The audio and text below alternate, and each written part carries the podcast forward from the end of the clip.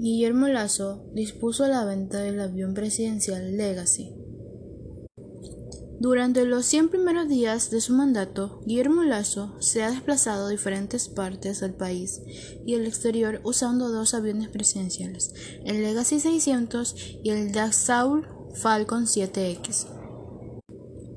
La noche del 31 de agosto, el presidente Guillermo Lazo dispuso el inicio inmediato de la venta del avión presidencial Legacy EMB 135BJ. La orden fue emitida a través del decreto ejecutivo 180, en el cual Lazo autoriza la venta directa de una de las naves que posee la presidencia de la República. El gobierno de Lazo ha justificado que el estado actual cuenta con dos naves destinadas al transporte del presidente, cuyos costos de mantenimiento y operación resultan inconvenientes para el país.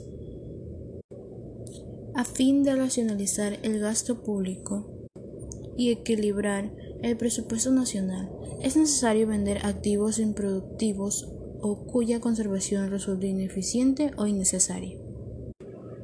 La venta del avión Legacy fue una de las ofertas de campaña de Lazo para llegar a Carondelet. Sin embargo, la aeronave está en oferta desde el 2019, cuando el expresidente Lenin Moreno la puso a la venta. Desde entonces no ha podido ser negociado.